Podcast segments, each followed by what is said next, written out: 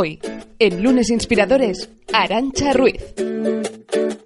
Para mí un lunes es el principio de la semana y quizá, fíjate, para mí es una oportunidad de empezar siempre de cero, ¿no? O sea, fíjate, a la gente le- quizá le da más pereza los lunes, a mí en cambio me ponen de buen humor. Hoy empieza todo, ¿no? Y no siempre estoy de buen humor, efectivamente, pero sí que tengo esa sensación de estreno que me motiva. Lunes Inspiradores, con David Tomás y Edu Pascual.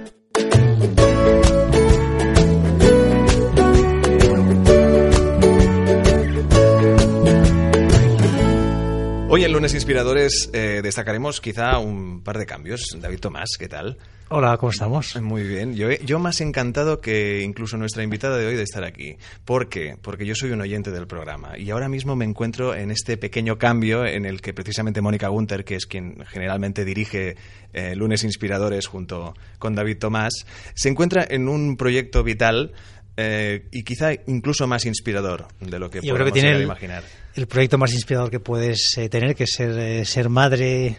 Así que nada, estamos de enhorabuena por, eh, por Mónica, que en unos meses pues eh, será mamá. Y nada, Edu, eh, encantado de estar contigo y con Gracias. muchas ganas de, de empezar esta nueva etapa y, deseando que vuelva Mónica de aquí a unos meses, cuando ya lo tenga todo controlado. Exacto, estaremos aquí guardándole el sitio, estaremos aquí manteniendo este programa a, a flote y le mandamos un abrazo y un, y un beso inmenso. Empezamos con el programa de hoy eh, con un concepto quizá del que se empieza a oír mucho, pero del que no se sabe en el fondo tampoco tanto como pareciera. Es decir, el concepto headhunter.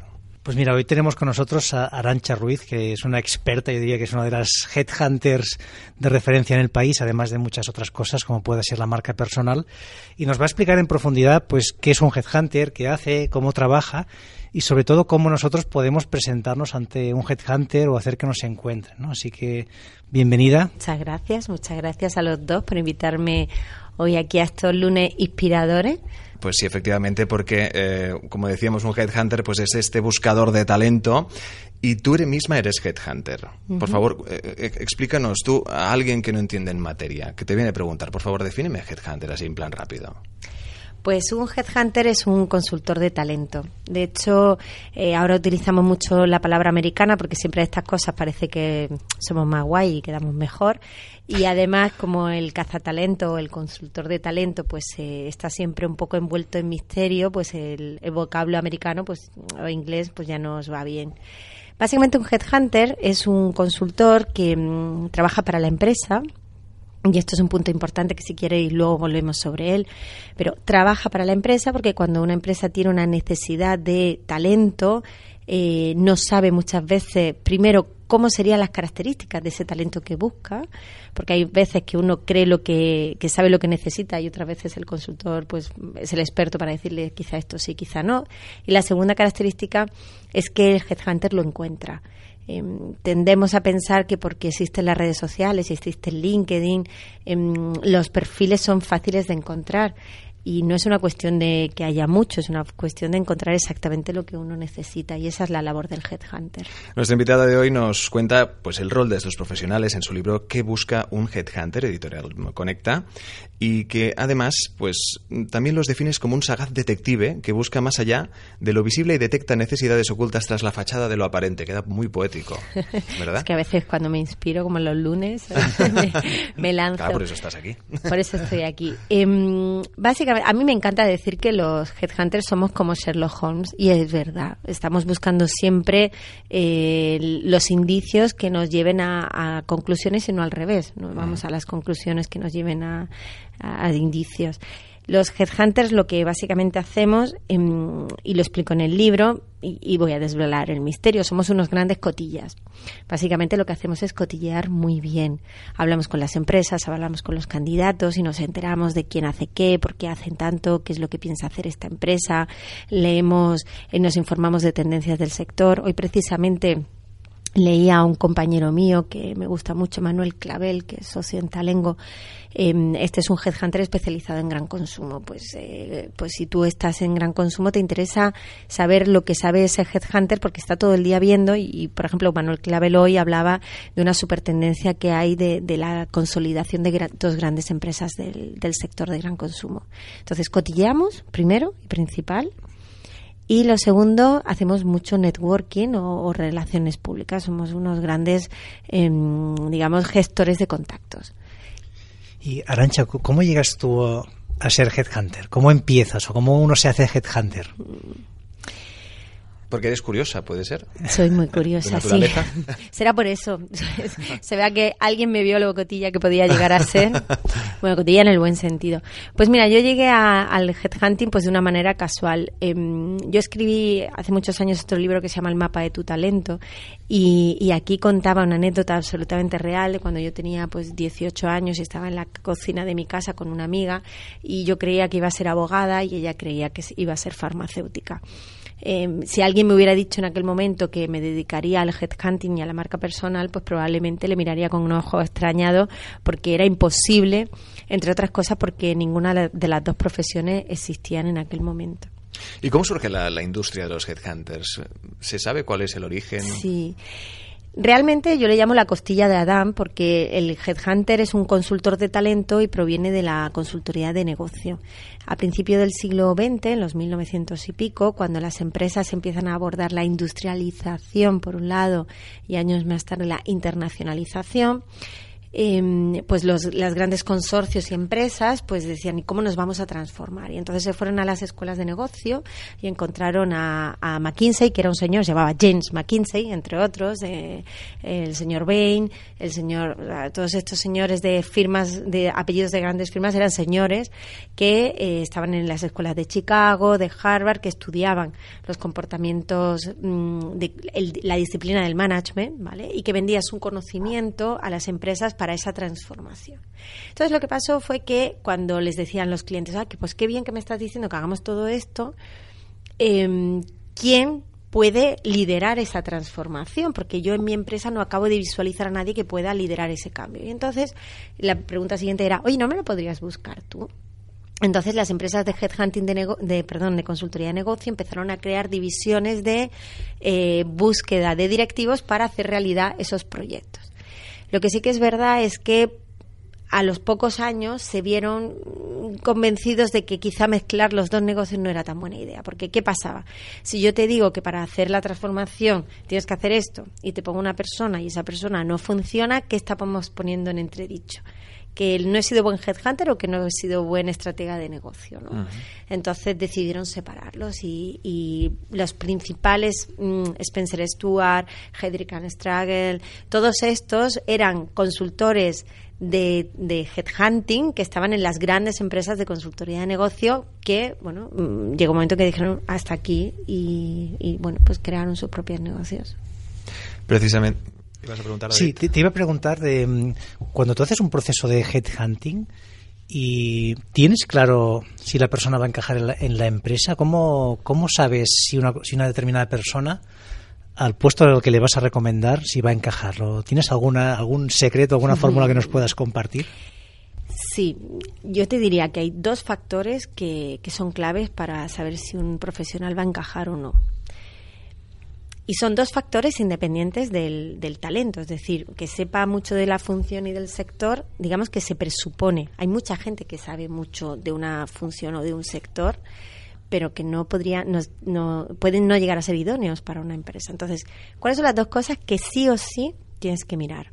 La primera es el encaje en la cultura que parece que es de perogrullo, pero no te puedes ni imaginar la cantidad de errores que se producen por pensar que cualquier persona o que una persona se puede adaptar a cualquier entorno. Esto no es cierto.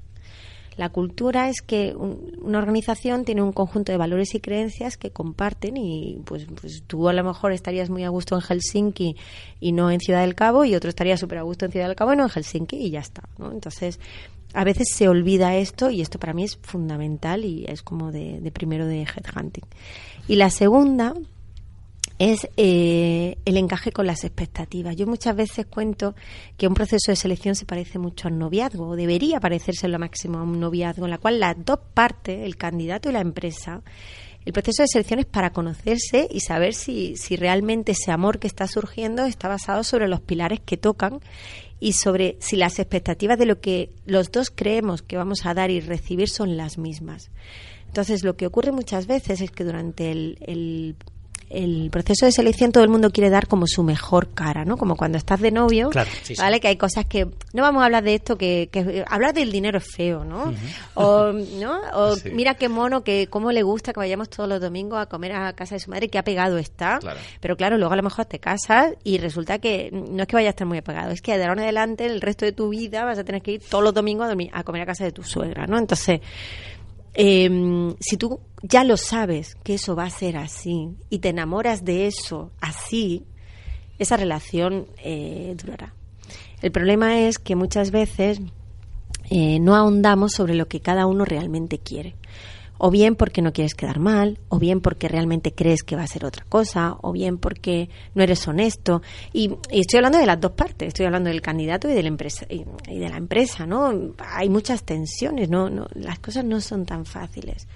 Y, y hay muchas veces que no se dicen estas cosas y que cuando luego llegan al matrimonio, que sería en este caso la relación profesional, pues pronto aparece el desencanto. ¿Y cómo se lo podrían explicar? ¿no? Es decir, que es irte a comer con el que va a ser tu, tu jefa o tu jefe o tener una conversación abierta, porque también es difícil para el candidato, ¿no? Según qué preguntas o según qué comentarios en una empresa que tampoco conoces, ¿cómo se podría hacer? Yo creo que el, gran error es querer quedar bien a cualquier precio. Mira, hoy, el otro día me hablaban una anécdota muy simpática, no sé si habéis leído o visto la película de Millennium, Millennium ¿no? Este del asesino y tal.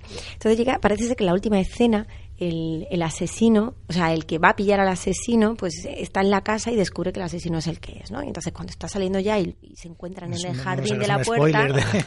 bueno, bueno, bueno. No, no, hace mucho tiempo que se emitió esta película, o sea, creo, Cuando sale en el jardín de la puerta y se encuentra el, el, investigador con el asesino y el asesino le dice, oye, ¿por qué no entras conmigo en mi casa? Y en ese momento el, el, que, el que quiere huir le sabe mal decirle que no y entra con él, ¿no? Y entonces el asesino le dice, eh, no sabes la cantidad de víctimas que, que, en un momento determinado presentían que iba algo mal y preferían jugársela que quedar mal, ¿no? Entonces, lo que yo le digo al candidato y a la empresa es que entrar en una organización que no es la tuya es realmente fallar, ¿vale? O sea, salir de una organización que no es la tuya es acertar. Entonces, esta intención de vamos a quedar bien a cualquier precio me parece una soberana estupidez. Porque cuando te equivocas, eh, ese, ese error, pues esto sí que es verdad que lo sientes como fracaso, ¿vale? Entonces, ¿cuáles son las cosas que uno tiene que saber cuando preguntar y hablar? Y no solo del salario, que el salario es importante. Pero yo lo veo en cosas mucho más sutiles y que son más difíciles de detectar y que para eso estamos los headhunters, que es cuando yo digo que quiero un director general, ¿qué quiero? Quiero una persona mm, porque todo el mundo piensa en director general, pero a lo mejor lo que tú piensas, David, o lo que tú piensas, Eduardo, por director general es totalmente distinto de lo que pienso yo. Porque a lo mejor ese director general tiene un consejero delegado que piensa que el director general no tiene por qué ser creativo, porque para eso las ideas ya las tiene él, no tiene por qué ser motivador, porque a eso es lo que le gusta hacer a él y que lo que quiere es un director general que sea muy organizado y que haga muchas cosas, ¿no? Y en cambio a lo mejor el, el director general se cree que lo que están pidiéndole en un puesto porque se llama director general es que sea una persona motivadora, comunicadora e ideadora y que ya tendrá un equipo que haga las cosas por él. Entonces, esto lo he observado muchísimas veces. Cuando las etiquetas de una de una ocupación, de una posición, no significan lo mismo para las personas que están a ambos lados de la mesa. Y el headhunter en ese caso es el que tiene que ayudar a que los demás entiendan la realidad del otro. Eso es lo que nosotros hacemos.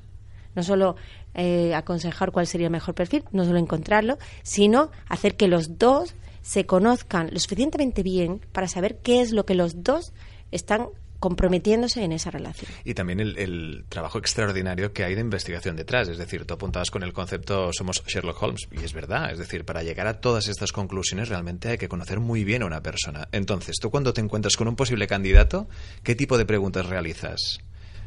Porque te basas evidentemente en la necesidad de la empresa, en lo que busca, ¿no? Pero me imagino fuera de las necesidades de lo que el perfil están buscando en esa empresa en cuestión, ¿qué más preguntas a un posible talento? Yo te digo, eh, esta es otra cosa cuando se dice el manual del buen entrevistador. El buen entrevistador es hacer que, no el que hace muchas preguntas, yo he dicho, yo lo pregunto todo. No sería correcto. Yo pregunto todo lo que necesito saber y el resto no. Quiero decir, si para un cliente mío es muy importante la venta, ¿vale?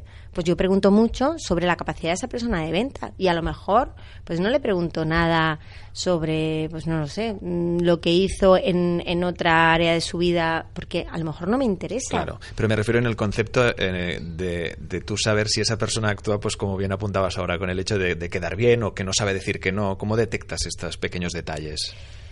Bueno, nosotros lo que hacemos es, bueno, hay distintas técnicas de entrevista, ¿eh? para empezar. O sea, tú puedes hacer la técnica de preguntas de lo que le llaman pues una entrevista por competencias, que estás todo el rato preguntándole, bueno, pues si, mm, ¿en qué momento de tu vida te encontraste entre esta situación? Luego también puedes hacer una, una entrevista cronológica para entender, por ejemplo, la progresión de esa persona o puedes hacer una entrevista basada pues en retos. Si yo te pusiera en esta situación, ¿qué harías? ¿no? De hecho, ahora se están sofisticando mucho porque ahora ya incluso pues hay empresas que nos piden que les hagamos a los candidatos lo que le llaman los business case, ¿no? que es que yo te doy esto, y te doy tres días, piénsate y, dime qué harías. ¿no? Otro cliente mío, por ejemplo, se llevaba a los candidatos al bar de Donald Bar, era una tienda abajo, era una empresa, una consultora de innovación, y decía, ¿qué ves y qué no ves? ¿No? Lo ubicaba en un sitio y con la presión del cliente. A cada cual más creativo cada uno de estos procesos. Entonces, básicamente, ¿qué preguntas? Em, las preguntas, o sea, van muy relacionadas con lo que tu cliente quiere saber o, o donde tú ves que están las cosas que para tu cliente son importantes. Porque en el fondo, tú al candidato lo que estás buscando es una idoneidad para una situación. Entonces, esto yo lo repito mucho, no hay buenos candidatos ni malos candidatos. Hay candidatos idóneos o no idóneos para un trabajo. Entonces, cuando yo pensaba, los lunes, ¿cómo hacemos los lunes motivadores, no? Y de la gente que dice, qué pesada, tal, pues lo mismo debería cambiar de trabajo porque estoy un poco aburrido.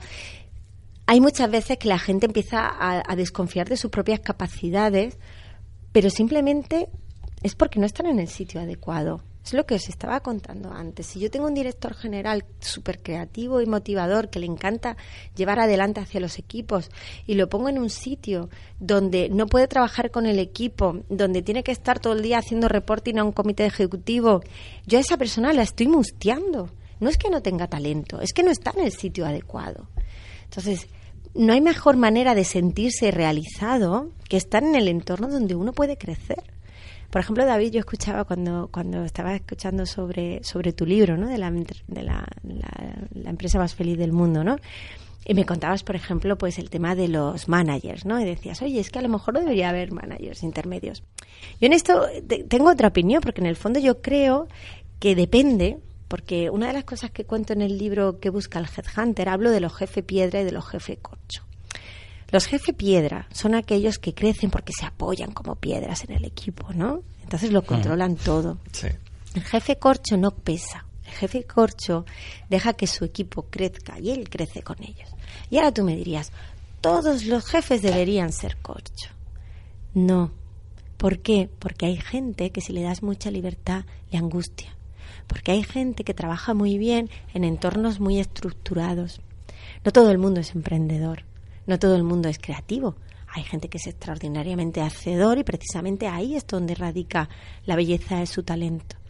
Entonces, para mí, la buena noticia de los lunes es que todos tenemos un talento, todos tenemos un gran talento. Lo importante es encontrar dónde brilla más. Exacto, ahí coincidimos 100%, ¿no? que todos tenemos algo que nos hace especiales y pocas veces lo descubrimos, ¿no? que la forma en que estamos viviendo, la forma en que nos han educado a la mayoría, no potencia justamente esto, ¿no? La, educación tradicional te fijas más en eh, cómo todos somos iguales, cómo aprobamos las asignaturas, pero no en aquellas cosas que brillas y cómo, pueden, cómo puedes hacer para vivir de ellas, ¿no?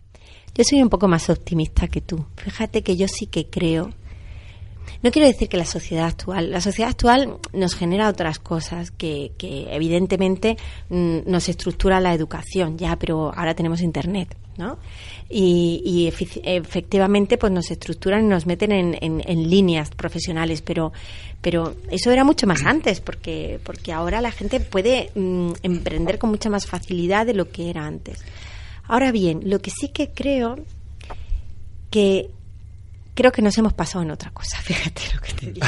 bueno, claro, es que, claro, exacto. El tema es que cuando tenemos de muchas herramientas, muchas veces es difícil encontrar los límites. Yo creo que nos hemos pasado en pensar que podemos hacerlo todo. Claro. Yo creo que este es el error.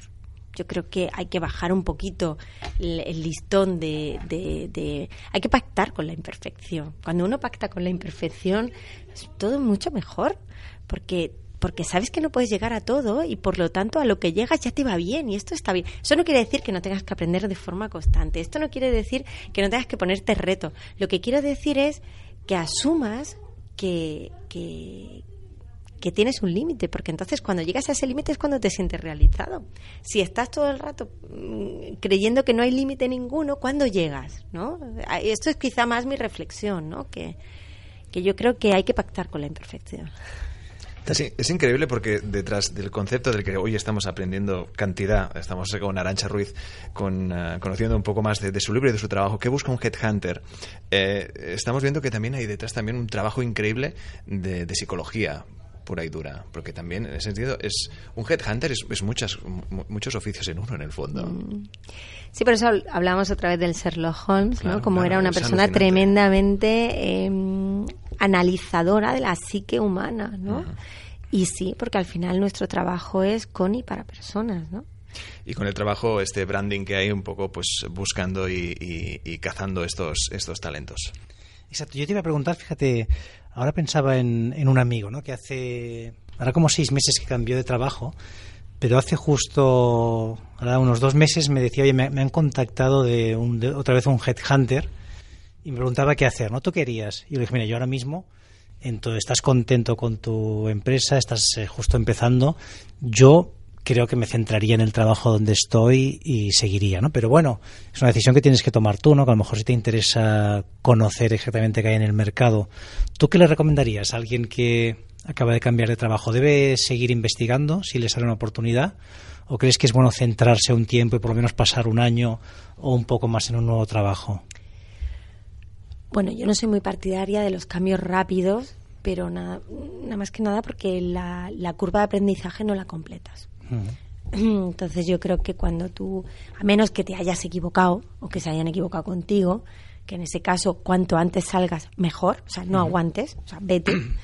Em, salvo ese caso, yo creo que, que al final cada etapa profesional te aporta y que, y que por lo menos dos, tres años, yo consideraría que es un plazo razonable. Otro consejo que yo le daría a tu amigo, aparte de que se lea mi libro, es que, em, que bueno, que sí que vaya a, conocer eh, la oportunidad profesional, pero no para cambiarse, sino precisamente para seguir cotilleando, porque si le han llamado a él, a lo mejor eh, no se cambia de trabajo, pero a lo mejor encuentra un aliado comercial, a lo mejor encuentra un proveedor, a lo mejor encuentra una oportunidad donde puedan hacer negocio, ¿no? Salvo si ya es 100% mm, tu competencia, que incluso también le diría, ve, porque así te enteras un poco de qué van a hacer, porque en el fondo, dependiendo de, la posición... en su caso era, un headhunter, pero igualmente le, aconsejaríamos ir también, ¿no? Sí, sí, a cotillear, a cotillear, ya lo sabemos. Y... No, no, por favor, continúa. No, te iba a preguntar, imagínate por que tenemos a alguien que nos escucha que nunca le ha llamado a un headhunter. ¿no? ¿Qué puede hacer esta persona para que en algún momento un headhunter se interese por ella o por él? ¿Qué podríamos decirle? Pues fíjate, em, yo creo que es muy importante entender cómo funcionamos los headhunters. Cuando, cuando me pidió Conecta que escribiera este libro, es porque había mucha, eh, mucha bueno, que decir ignorancia, pero desconocimiento sobre la industria del headhunting, ¿no? Y entonces, al final, eh, si no sabemos cómo funciona algo y nos metemos dentro, pues, pues muchas veces cometemos muchos errores en base a aprendizaje que deberíamos estar ahorrando, ¿no? ¿Qué ocurre con los headhunters? Los headhunters, primero, mm, somos pocos. Quiero decir, un headhunter, no es imposible que encuentres trabajo por un headhunter, pero sí que es muy improbable.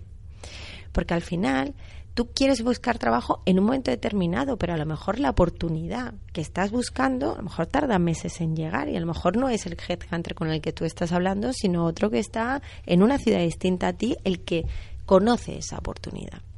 Entonces, la mejor manera de encontrar trabajo, por supuesto, sí es, hablando con un headhunter que te pueda dar la información eh, que tú estás buscando, pero sobre todo lo que tienes que hacer es activar tu red de contactos.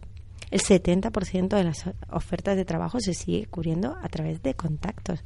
El número es enorme, el 70%. O sea que le, tenemos que decir que active la red de contactos y también que haga bien su trabajo, ¿no? que se esfuerce en lo que está haciendo, porque por lo menos por lo que yo conozco, muchas veces los headhunters tiráis de recomendación, ¿no? Preguntáis, oye, ¿conoces a alguien en la industria que sea un referente? Claro, nosotros lo que hacemos es peinar el mercado. Nosotros decimos, a ver, el tipo de profesional que estoy buscando, con el conocimiento que estoy buscando, ¿en qué entornos está? Y hacemos listas y listas de fulano, mengano y tal. Y lo que hacemos es buscar nuestros contactos que estén en esos sitios clave para que nos den nombres de gente de esos sitios clave, ¿no? Y entonces cotilleamos y conectamos, conectamos y cotilleamos. Las personas lo que ocurre muchas veces es que eh, pensamos que cambiar de trabajo es una cosa inmediata, solo nos acordamos cuando ya le vemos las, los dientes al lobo. Y siempre esto, todo el mundo lo sabe, cuando te dicen no puedes hacer networking justo cuando lo necesitas, lo tienes que construir antes. Pero yo todavía os diría mucho más. Y aquí conecto con, con la otra rama de actividad que yo tengo, que es la marca personal. Al final, tu reputación como profesional, por supuesto, es ser bueno en lo que haces. Es que eso es como el valor en el soldado, es que ya ni se pregunta. O sea, se supone que sabes hacer lo que sabes hacer.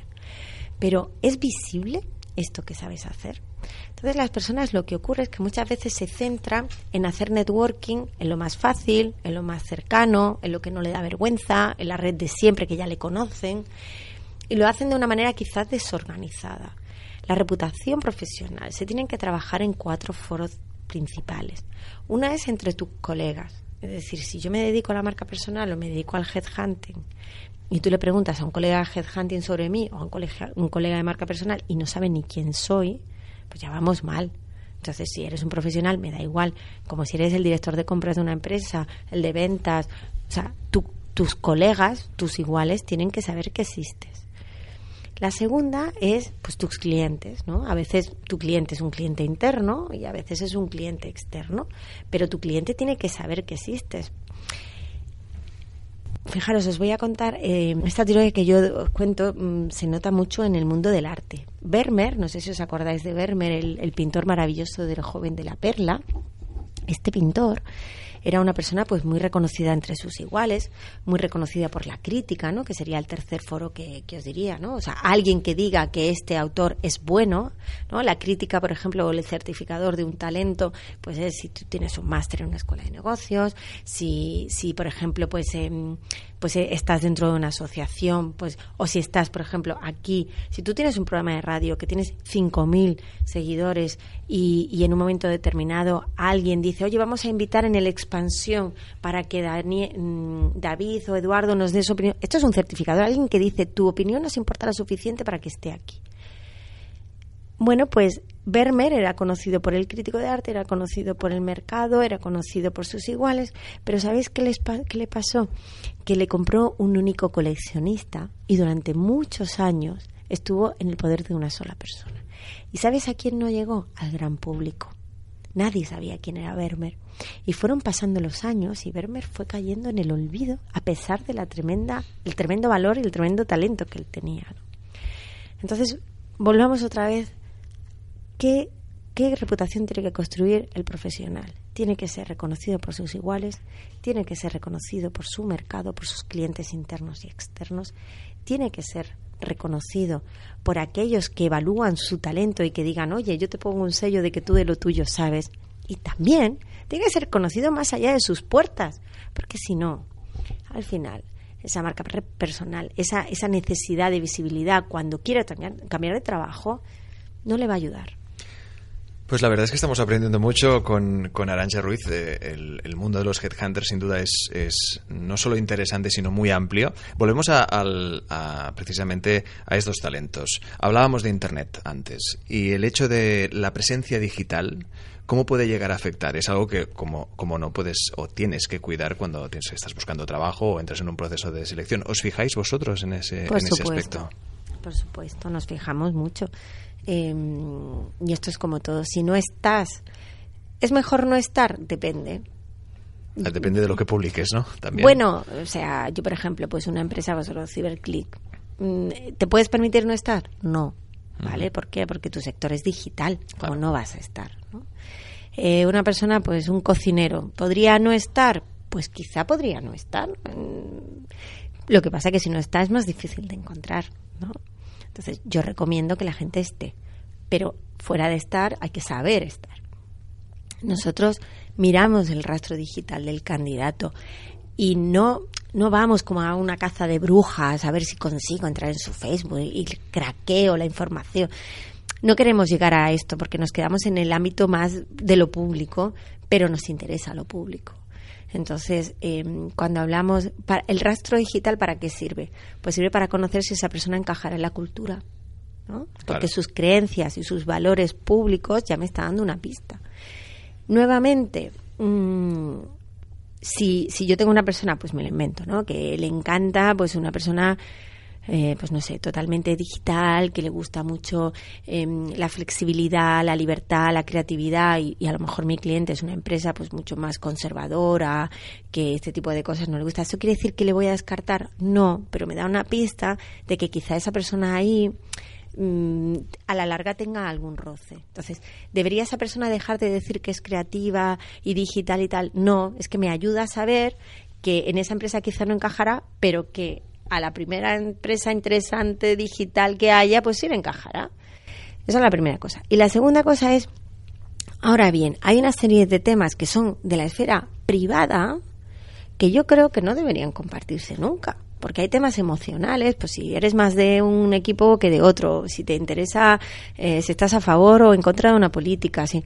Este tipo de cosas que está muy bien, pero salvo si te dedicas a ese campo profesional o eres un activista, recomiendo dejarte más en la esfera privada, porque a lo mejor, pues a nadie, o sea, no tendría por qué afectar en tu trabajo y, bueno, pues es mejor no. Podría acabar siendo un problema, ¿no? sí. ¿Y tú te has encontrado con alguien que hayas hecho una entrevista y has dicho, uy, esta persona me parece que encaja a la perfección, y luego cuando vas a mirar sus redes sociales, bueno, pues sale información que a lo mejor en la entrevista no habías visto y dices, uy, me lo voy a pensar me ha pasado más al revés, en una, una, historia que la recuerdo mucho, la verdad.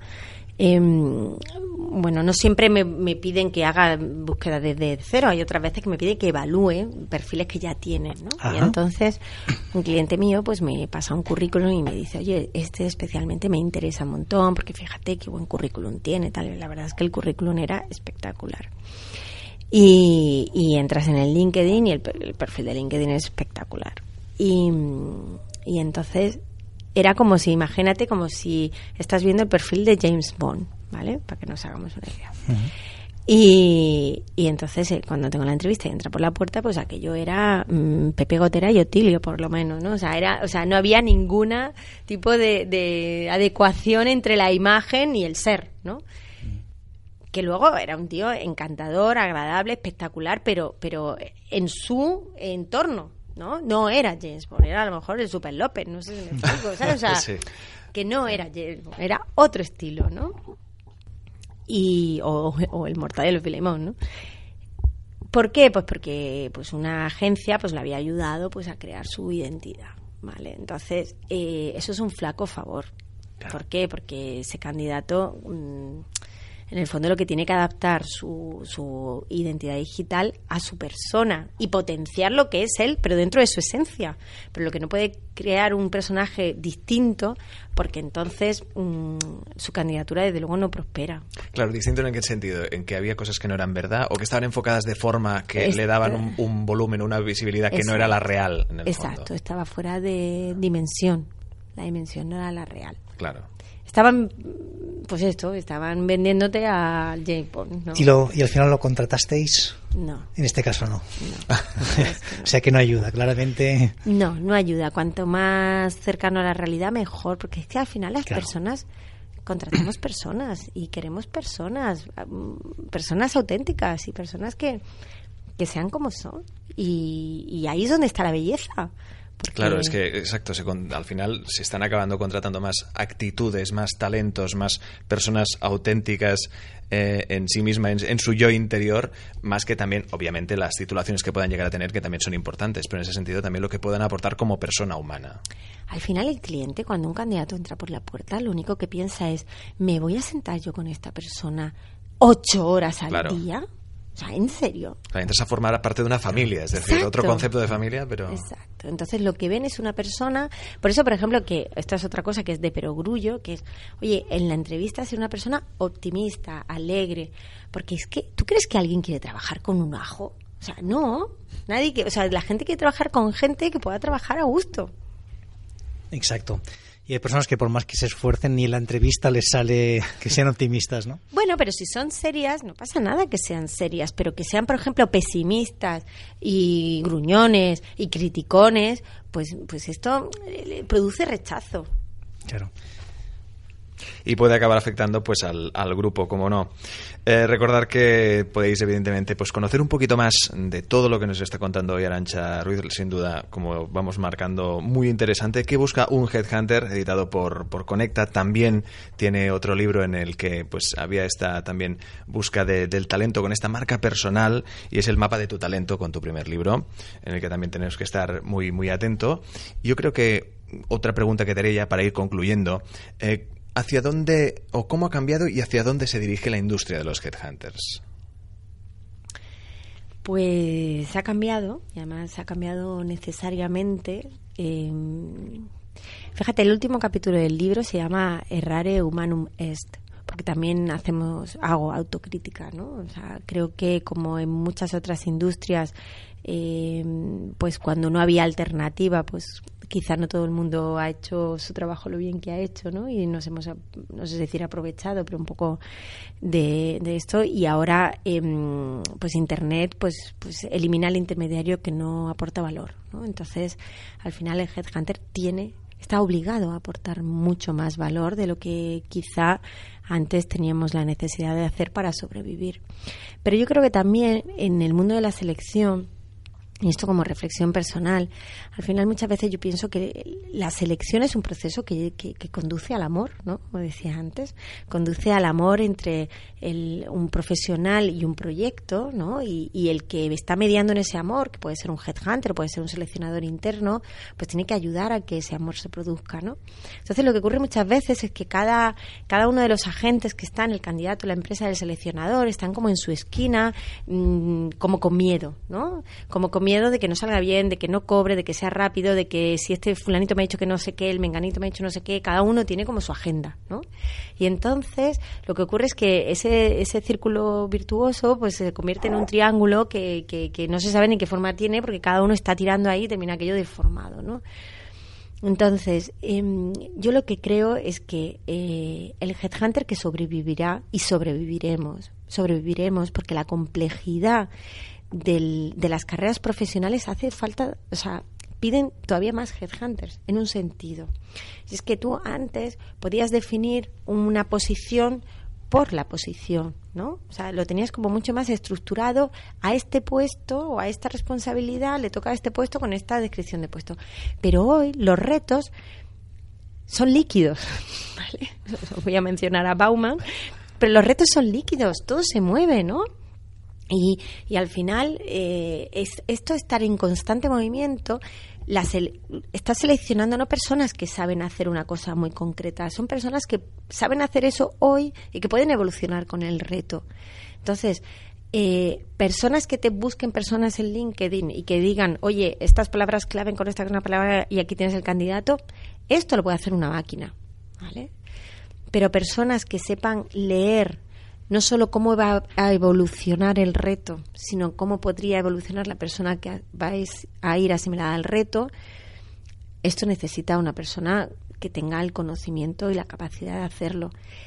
Y, subrayo la palabra persona, porque al final eh, existen, y además de hecho existen ya, algoritmos buenísimos que filtran muchísimo mejor que cualquier persona un currículum.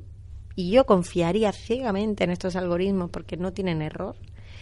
Lo que ya no confiaría tan ciegamente es en la capacidad que tenemos de entender la necesidad. Y yo creo que ahí todavía la persona, el headhunter, aporta mucho valor al cliente y aporta mucho valor al profesional.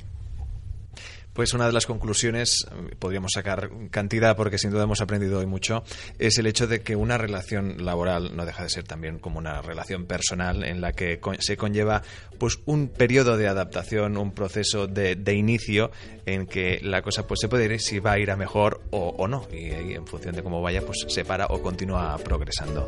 Arancha Luis ha sido un auténtico placer. Muchas gracias. David, si tienes alguna conclusión. Sí, no, agradecerte Arancha el tiempo. La verdad que hemos aprendido muchísimo sobre Headhunter y cómo enfocar nuestra nuestra carrera profesional, recomendar a todos los que nos escucháis leer su libro y leerla y seguir la cuenta de, de Arancha en, en, Twitter, que es Alter Arancha.